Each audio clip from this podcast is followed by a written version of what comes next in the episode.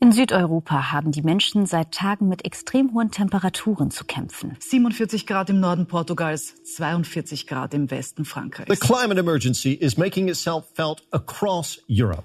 In Europa geht einer der heißesten Sommer seit Beginn der Aufzeichnung zu Ende. Und auch in Österreich hat die Trockenheit ihre Spuren hinterlassen. Der Neusiedlersee ist heuer auf einem historischen Tiefstand. Auf schlechte Nachrichten zum Neusiedlersee, denn der befindet sich auf dem tiefsten Stand seit Beginn der Messaufzeichnungen, also seit 1965.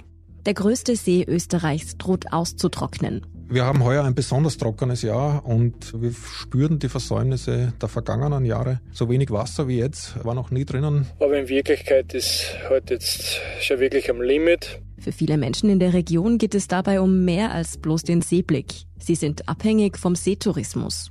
Ich glaube, es ist der wirtschaftliche Faktor für das Burgenland. Wenn wir uns anschauen, wir haben ein sehr, sehr starkes Nord-Süd-Gefälle im Burgenland.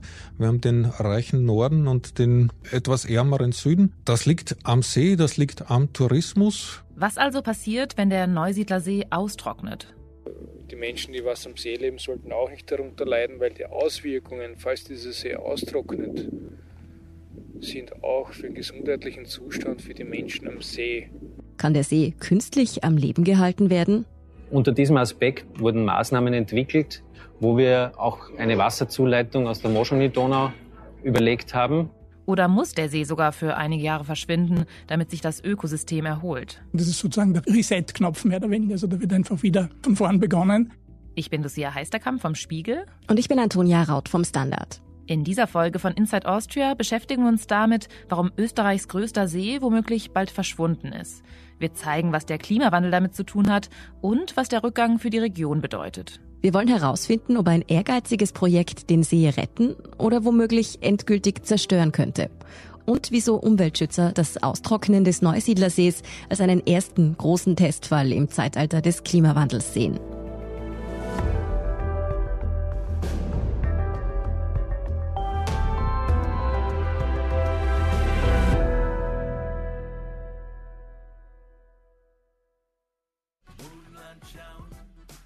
Unsere heutige Folge führt uns in Österreichs jüngstes Bundesland. Im Burgenland schauen, da gibt es Sonne, Wein und Musik. Erst seit 100 Jahren gehört das hier von Sandesh Manuel besungene Burgenland zu Österreich. Davor war es Teil des Königreichs Ungarn. Und das verrät vielleicht so manchem deutschen Hörer, der das Burgenland regional nicht sofort einordnen kann, wo wir uns befinden. Nämlich ganz im Osten Österreichs an der ungarischen Grenze. Nur knapp 300.000 Menschen leben im Burgenland. Damit ist es das bevölkerungsärmste Bundesland Österreichs. Einer, der die meiste Zeit seines Lebens hier verbracht hat, war übrigens der Komponist Josef Haydn. Das ist der, der unter anderem die deutsche Bundeshymne komponiert hat.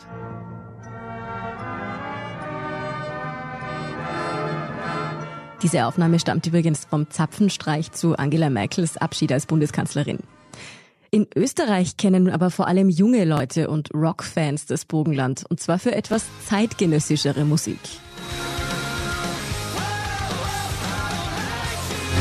What's up? This is Tim from Rise Against, and we are excited to finally be back here at the Nova Rock Festival. Das Nova Rock ist Österreichs größtes Rockfestival und findet jedes Jahr in Nickelsdorf im Burgenland statt. Viele Festivalkenner lieben das Event für die gute Stimmung. Es gibt nur ein Problem.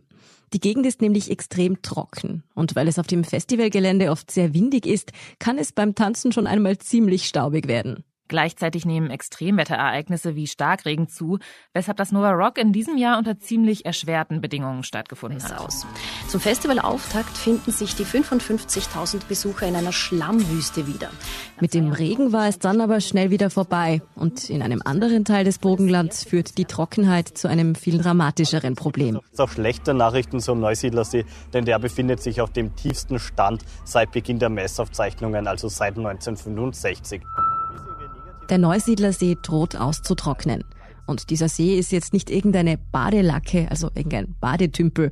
Er ist ganze 315 Quadratkilometer groß. Zum Vergleich, der Bodensee misst 536 Quadratkilometer. Das ist einer der größten Steppenseen Europas. Er ist sogar der größte Steppensee Mitteleuropas ohne, jetzt muss man sagen, natürlichen Abfluss. Das ist unser Kollege Guido Glusic. Er berichtet als Länderkorrespondent für den Standard aus dem Bogenland. Den Neusiedlersee und den Seewinkel, so heißt die Region, sind Guido sehr vertraut. Die ganze Gegend dort rundherum war früher bäuerlich strukturiert und ist auch heute noch, ist die Landwirtschaft ein sehr entscheidender Faktor in der Gegend. Die Leute sind extrem gemütlich. Ackerbau und Weinbau, Obstbau ist rund um den See relativ wichtig. Die Gemeinschaft ist wichtig. Also es ist wirklich nicht sehr stressig dort. Es geht also ziemlich beschaulich zu im Seewinkel. Ein Kontrast zum gerade mal 50 Kilometer entfernten Wien. Und der Neusiedler See ist als Naturraum eine echte Besonderheit. Die Steppenseen gibt es in Eurasien von, kann man sagen, vom Burgenland bis in die Mongolei. Und der Neusiedlersee ist das westlichste Beispiel davon. Das ist Bernhard Kohler, Experte für Naturschutz von der Umweltschutzorganisation WWF. Er kennt das Ökosystem Neusiedlersee wohl so gut wie nur wenige andere Menschen. Seit 40 Jahren beschäftigt er sich mit dem Naturraum. Und Steppensee bedeutet, dass es ein sehr seichter See ist. Im Durchschnitt ist jetzt 1,20 Meter tief, er konnte früher maximal drei bis vier Meter tief werden und ist vor allem äh, ursprünglich abflusslos und zeichnet sich durch einen erhöhten Salzgehalt aus und durch eine besonders starke Trübe. Und mit dem Salzgehalt, äh, den starken Wasserstandsschwankungen verbunden und eben diesen ganzen Steppenseecharakter ist einfach eine ganz besondere Fauna und Flora. Und er ist halt bekannt und international bedeutend, vor allem für seine Wasservogelwelt. Der Neusiedler See ist also eine echte ökologische Besonderheit. In Deutschland gibt es zum Beispiel überhaupt kein vergleichbares Gewässer in der Größe. Vergleichbare Gewässer gibt es dann erst wieder in der Ukraine, in Südrussland, in Kasachstan, in der Mongolei. Also das ist was ganz, ganz Besonderes. Also wir haben mehr als 40 Säugetierarten am See. Wir haben Fische, Amphibien, Reptilien. Und ganz besonders wichtig sind natürlich die mehr als 300 Vogelarten, die wir da haben. Es ist das größte Brutgebiet, das wir kennen für Silberreiher. Und diese Vögel, die nutzen jetzt den Nationalpark, also rund um Hansack, den Nationalpark und auch den sehr, sehr breiten Schilfgürtel, der rund um den See ist. Damit Sie sich das etwas besser vorstellen können, die Region um den Neusiedlersee ist das, was man wohl in einem Tourismusprospekt als malerisch beschreiben würde. Weinbau, beschauliche Ortschaften mit kleinen Gastwirtschaften, die man Heurige nennt. Und dann ist der See auch noch ein Paradies für WassersportlerInnen. Segelsurfen, dann diese Kitesurfer mit diesen Drachen. Wir haben gesagt 320 Quadratkilometer. Also da kann man sich schon einen ganzen Tag lang gut, gut aufhalten am See, ohne dass man da an dem Kreis fahren muss. Viele Wienerinnen und Wiener nehmen deshalb gern regelmäßig die einstündige Autofahrt in Kauf, um im Seewinkel Seeluft zu schnuppern das Burgenland hat, das ist noch gar nicht so lange her, nämlich als man den See begonnen hat, touristisch zu nutzen, machte man im Burgenland die Werbung, der Neusiedler See sei das Meer der Wiener und diese Werbung hat so gut funktioniert, dass sich dieser Spruch erhalten hat. Zwischen April und Oktober lebe auf dem Boot. Nicht nur dieser Hausbootbesitzer aus einer Dokumentation des ORF über den Neusiedler See will gar nicht mehr von dort weg. Der Tourismus ist zu einem wichtigen Wirtschaftsfaktor im Seewinkel geworden. Ich glaube, es ist der wirtschaftliche Faktor für das Burgenland. Wenn wir uns anschauen, wir haben ein sehr, sehr starkes Nord-Süd-Gefälle im Burgenland. Wir haben den reichen Norden und den etwas ärmeren Süden. Das liegt am See, das liegt am Tourismus. Doch seit einiger Zeit bekommt die Idylle am Neusiedler See Risse. Also bekommt Risse im Schlamm, nämlich der Schlamm, der unter Wasser sein sollte. Wir haben heuer ein besonders trockenes Jahr und wir spüren die Versäumnisse der vergangenen Jahre. So wenig Wasser wie jetzt war noch nie drinnen. Während wir das jetzt hier aufzeichnen, hat es ja gerade geregnet. Also der Regen hat ja vor ein paar Minuten aufgehört. Es sind jetzt wieder zwei Millimeter dazugekommen. Nach zwei Tagen Regen äh, ist jetzt äh, auch nicht äh, die Welt. Und es ist immer noch ein, ein für den heutigen Tag ein historischer Tiefstand. Diese Trockenheit macht nicht nur dem See zu schaffen. Also wir haben wirklich ein Wasserproblem im Burgenland. Eine wichtige Rolle spielt hier die Landwirtschaft im Seewinkel. Der Wein, die Obstbäume, die Getreidefelder. All diese Kulturpflanzen prägen nicht nur das idyllische Landschaftsbild, sie müssen auch bewässert werden. Das sind 21 Millionen Kubikmeter Wasser, die dort im Jahr verwendet werden, um Getreidearten, Obst und Gemüse zu bewässern. Um das umzurechnen, das wären sieben Zentimeter Wasserstand im Neusiedlersee, wenn man dieses Wasser anders verwenden würde. In manchen Regionen im Burgenland dürfen die Bauern deshalb schon jetzt nur noch mit Einschränkungen bewässern. Wobei die Landwirtschaft natürlich nicht allein das Wasser verbraucht. Es ist ungefähr die gleiche Menge, die die Landwirtschaft braucht, die in privaten Haushalten im Burgenland verwendet wird, allein zum Gartengießen und zum Befüllen von Pools. Dass im Burgenland das Wasser immer knapper wird, hat natürlich mit dem Klimawandel zu tun. Wir haben extrem niederschlagsarme Jahre jetzt hinter uns. Heuer war es sehr dramatisch.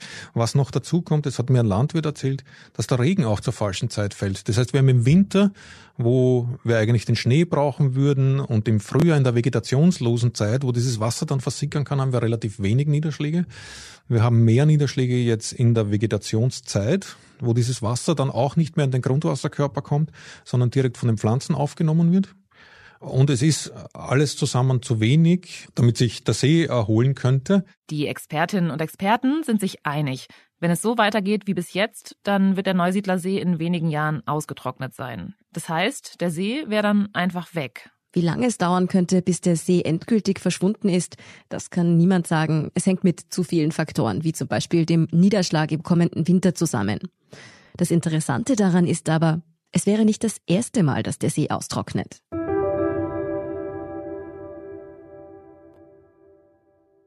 Der Neusiedlersee als Steppensee zeichnet sich eben durch ganz starke Wasserstandsschwankungen aus. Es ist so, dass er, es ganz vollkommen normal ist, dass er ein bis zweimal pro Jahrhundert austrocknet. Umgekehrt aber war es früher normal, dass quasi auf diese Austrocknungsphasen auch Phasen tiefer Überschwemmung gefolgt sind. Das waren eben früher bis zu drei, maximal vier Meter Wassertiefe. Das kann heute nicht mehr passieren, weil es seit Anfang des 20. Jahrhunderts einen künstlichen Abfluss zur Donau gibt. Zu diesem Abfluss kommen wir noch. Wichtig ist, es gibt also laut Bernhard Kohler sowas wie ein natürliches Austrocknen. Die letzte Austrocknung war 1865 bis 68. Da war der See vollkommen trocken, vollkommen aus der Landschaft verschwunden. Da hat man sogar begonnen, eben den Seeboden aufzuteilen, zu planen, also die landwirtschaftliche Nutzung, Siedlungen anzulegen und so weiter.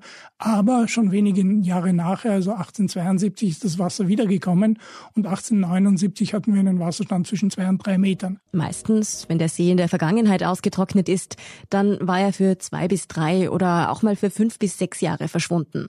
Wie lange es diesmal dauern würde, kann natürlich keiner sagen. Allerdings, wenn der See etwa alle 100 Jahre einmal verschwindet und dann wiederkommt, dann ist er nach 150 Jahren ja quasi schon überfällig. Weil in einem See, speziell in einem sehr produktiven See, wird jede Menge an organischem Material produziert. Also es entwickeln sich Algen, Plankton und die toten Organismen sinken zu Boden und bilden dort mit mineralischen Bestandteilen gemeinsam den Schlamm sozusagen. Und jeder normale See, der ständig Wasser führt, schüttet sich über die Jahrtausende gesehen von unten selber zu. Also es sammelt sich immer mehr Schlamm an, der Schlamm wächst höher und zum Schluss verschwindet der See. Das ist ein Prozess, den man Verlandung nennt. Das bedeutet, dass Seen in der Regel so eine Art Ablaufdatum haben, je nachdem, wie tief sie sind. Beim Bodensee, der ist an seiner tiefsten Stelle 250 Meter tief, gehen Experten zum Beispiel davon aus, dass er sich in ungefähr 50.000 Jahren selbst zugeschüttet hat, wie Bernhard Kohler das nennt. Dass ein gerade einmal wenige Meter tiefer See wie der Neusiedlersee nach 13.000 Jahren noch existiert, das liegt tatsächlich daran, dass das Wasser eben hin und wieder ganz verschwindet. Wenn der See trocken fällt und mehrere Jahre trocken liegt, dann kann sich der Schlamm, der sich in der Phase der Wasserführung angesammelt hat, an der Luft zersetzen. Also es kann Luft zutreten, die organischen Anteile des Schlamms werden von Bakterien zersetzt an der Luft bei Sauerstoffzutritt und die mineralischen Anteile werden vom Wind ausgeblasen. Also es gibt dann Staubstürme und das ist sozusagen ein Faktor, der diese Lackenwanne, diese Seewanne am Leben erhält. Und das ist sozusagen der Reset-Knopf mehr oder weniger. Also da wird einfach wieder, wieder von vorn begonnen. Für die Tiere und Pflanzen, die im und um den See herum ihren Lebensraum haben, wäre das laut Kohler weniger schlimm, als man vielleicht zunächst denkt. Es ist sozusagen einfach der Lauf der Natur. Natürlich ist es so, dass eine Austrocknung einen starken Einschnitt auch für die Tier- und Pflanzenwelt bedeutet. Die Fische sterben dann logischerweise ab. Aber es ist so, dass dann äh, nachher auch durchaus wieder eine Wiederbesiedlung erfolgt. Und für den Fortbestand des Sees ist es eben ganz wichtig. Also wenn der See nicht austrocknen würde, dann wäre er schon längst verschwunden. Für den Neusiedlersee ist es also ganz normal, ja sogar wichtig, hin und wieder zu verschwinden. Der Klimawandel, die extreme Trockenheit, das beschleunigt den Prozess natürlich zusätzlich. Das Problem ist nur, seit der Neusiedlersee das letzte Mal ausgetrocknet ist, hat sich hier ja der Seetourismus als wichtiger Wirtschaftszweig etabliert. Und der lebt ja nun mal vom See. In den letzten Jahren sind sehr, sehr viele neue Hotelkomplexe entstanden, Restaurants, die direkt am Wasser liegen. Und was natürlich dazu kommt, der Weinbau, der Obstbau. Auch das zieht Touristen an und auch das ist ein Wirtschaftsfaktor für die Region. Also ohne See würde es im, nördlichen Burgenland sicher anders ausschauen. Da wäre der Wohlstand ein anderer. Für die Kommunen sind vor allem die Leute wichtig, die ihre Boote in den Häfen liegen haben, die den Gemeinden gehören und die dafür ziemlich tief in die Tasche greifen müssen. Entscheidend für die Gemeinden sind zum Beispiel diese Segelhäfen. Das kann man sich vorstellen, in Rust liegen einige hundert Boote jedes Jahr. Wenn man sich jetzt ausrechnet, dass die Liegeplatzgebühren für so ein Boot bei 600 bis 1000 Euro liegen, kann man sich schnell ausrechnen, wie viel Geld da jedes Jahr in die Gemeindekasse fließt, ohne dass man große Aufwendungen hat. Aber schon jetzt ist der Wasserstand so niedrig, dass nicht mehr alle Boote auf den See rausfahren können. Das größte Problem sind dabei normalerweise die Hafenausfahrten. Kanal haben und bei Südwind einfach auch zusätzlichen Schlamm reingedrückt bekommen. Das ist Herbert Schiwampel. Er ist Bootsbauer in Purbach am Neusiedlersee. Die Situation dort nennt er grenzwertig. Es funktioniert noch, also die Boote können noch praktisch zum Kranplatz gefahren werden. Aber in Wirklichkeit ist halt jetzt schon wirklich am Limit. Also ich bin auch nicht mehr gewillt, nächstes Jahr oder überhaupt nochmal da ähm, die Liegegebühr zu zahlen, wenn sich die Situation nicht ändert. Und wenn man schaut, bei meinem Boot zum Beispiel, da bin ich heuer schon ganz normal eingestiegen, gerade. Und jetzt sind wir gute 20 cm drunter. Immer mehr Bootsbesitzern am Neusiedler See vergeht, verständlicherweise, die Lust an ihrem teuren Hobby, wenn das Boot möglicherweise den ganzen Sommer nicht aus dem Hafen kommt. Das bekommt dann natürlich auch Herbert Schiwampel wirtschaftlich zu spüren. Auch wenn er, wie er sagt, auch ohne den Neusiedler See über die Runden käme. Das gilt aber nicht für alle Wirtschaftstreibenden am See. Die haben halt ihren Schwerpunkt rein auf dem Wasser, also auf den See ausgelegt. Das heißt, die haben Charter, die haben Segelschule, die haben Servicebetrieb und so weiter. Die haben einfach keine anderen Standbeine. Fakt ist, wenn der Neusiedler See tatsächlich verschwinden sollte, ist das für viele Leute in der Region existenzbedrohend. Vielleicht kommen ein Jahr lang noch Touristen und schauen sich an, wie diese, in Österreich sagen wir Gatschlocken, also dieses Schlammloch jetzt denn aussieht. Langfristig würden die Touristen ausbleiben. Und noch eins ist an dieser Stelle wichtig. Den Menschen im Bogenland geht es nicht nur darum, den Neusiedlersee zu erhalten, damit erholungshungrige Wiener am Wochenende auf ihre Kosten kommen. Die Menschen, die was am See leben, sollten auch nicht darunter leiden, weil die Auswirkungen, falls dieser See austrocknet, sind auch für den gesundheitlichen Zustand für die Menschen am See ein Problem. Denn wenn der See austrocknet, bleibt an der Stelle sozusagen eine kleine Salzwüste zurück. Also eine dicke Schicht aus Staub und dem organischen Material, das sich am Boden des Sees angesammelt hat und das dann eben nach und nach vom Wind abgetragen wird.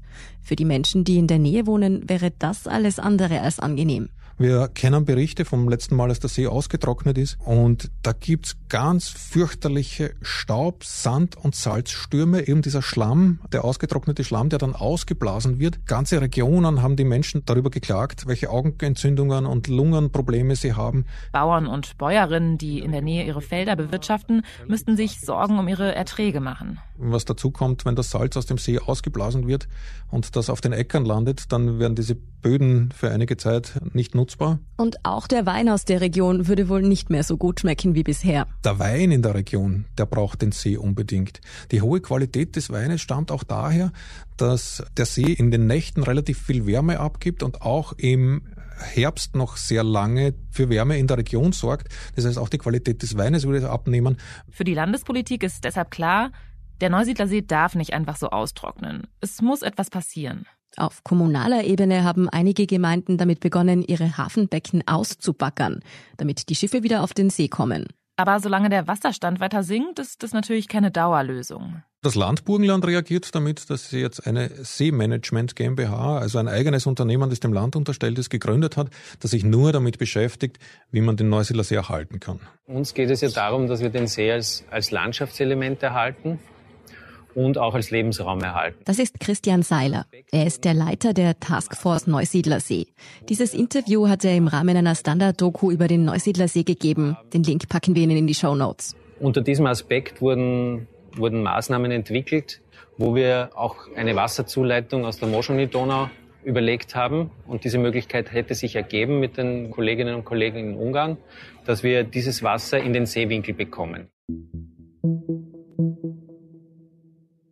Der Vorschlag der Experten, die da vom Land eingesetzt werden, wie der See gerettet werden könnte, der lautet im Prinzip so.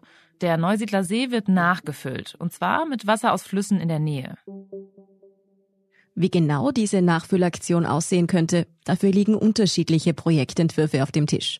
Einer davon ist der, den Christian Seiler erwähnt hat. Doch alle Ansätze haben laut Guido Glusic eins gemeinsam. In allen drei Flüssen haben wir aber das Problem, dass niedrige Pegelstände auch dort im Moment vorherrschen und es kann keiner sagen, ob es wirklich möglich wäre, damit den Wasserstand zu heben. Plan ist jedenfalls, den Wasserstand um 10 Zentimeter pro Jahr zu heben.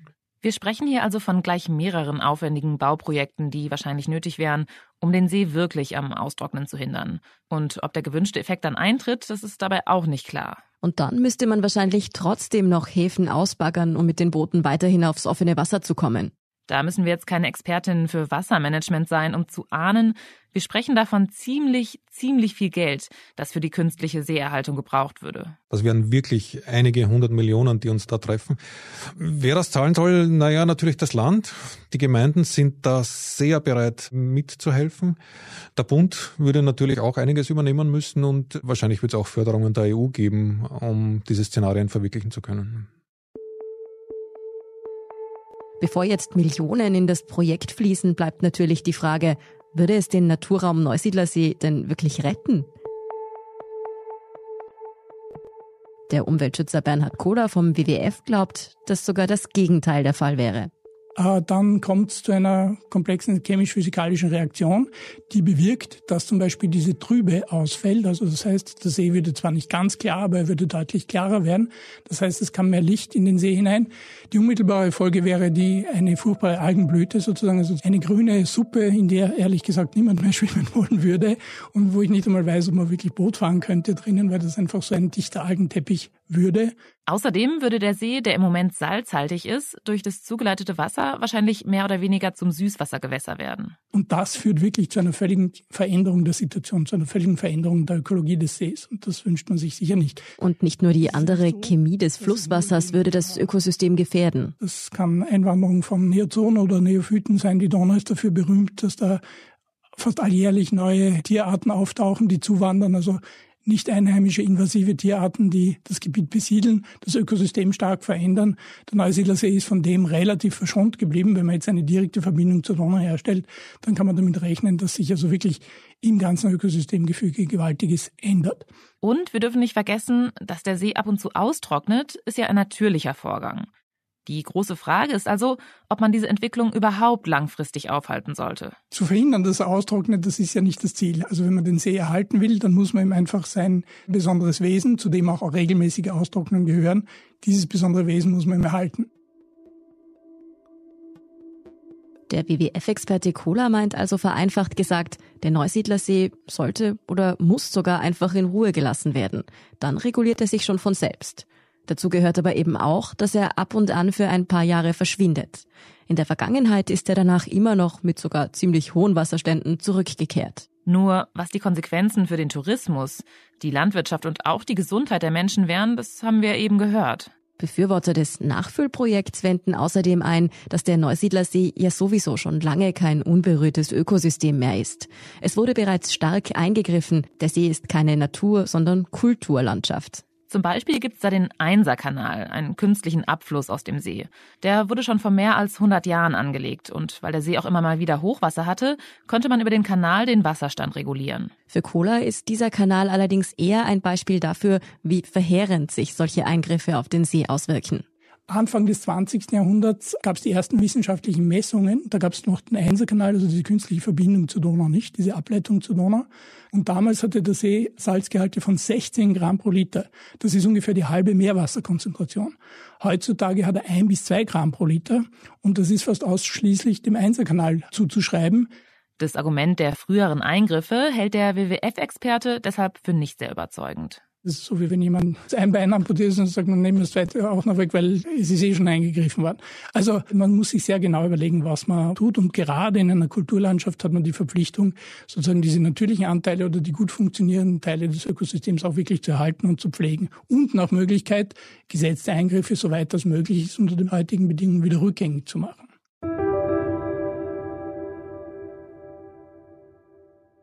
Das Ganze ist also ein ziemliches Dilemma. Denn auf der einen Seite ist der Neusiedlersee für das Burgenland enorm wichtig. Für die rund zwei Millionen Wienerinnen und Wiener ist er ein beliebtes Naherholungsgebiet. Als Kitesurf- und Segelspot ist er auch über die Grenzen Österreichs hinaus bekannt. Der Tourismus ist der Wirtschaftszweig in der Region. Und wenn der See verschwindet, dann bangen viele Menschen um ihre Existenz. Und nicht nur das, sollte der Neusiedlersee austrocknen, könnte das auch Auswirkungen auf die Gesundheit der Bevölkerung haben. Stichwort Salzstürme, die dann auch der Landwirtschaft schaden würden. Auf der anderen Seite ist der Lösungsansatz, den die Landesregierung derzeit verfolgt, ökologisch höchst fragwürdig. Wenn man Wasser in den See leitet, könnte das empfindliche Ökosystem des Steppensees zerstört werden und damit auch die Grundlage des Seetourismus.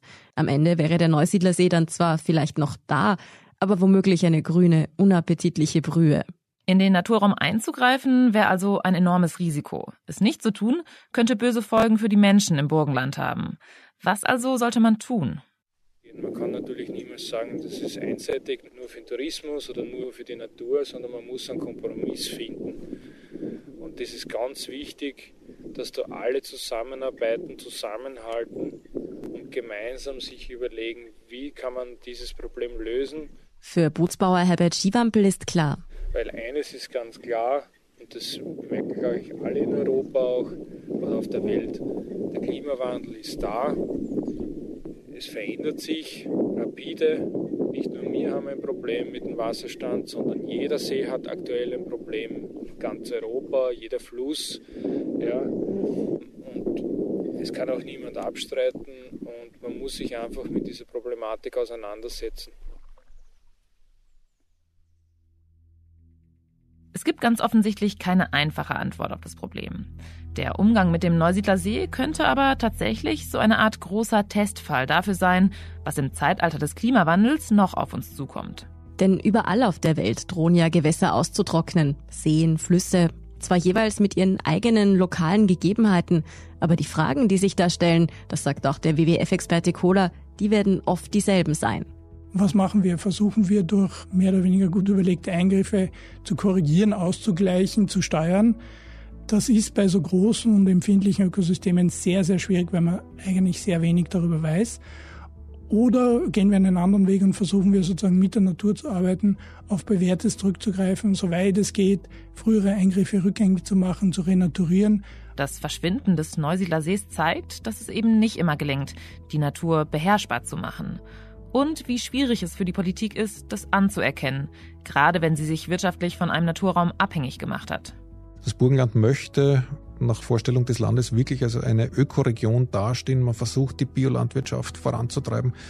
Und da passt halt der See dann auch ganz gut dazu.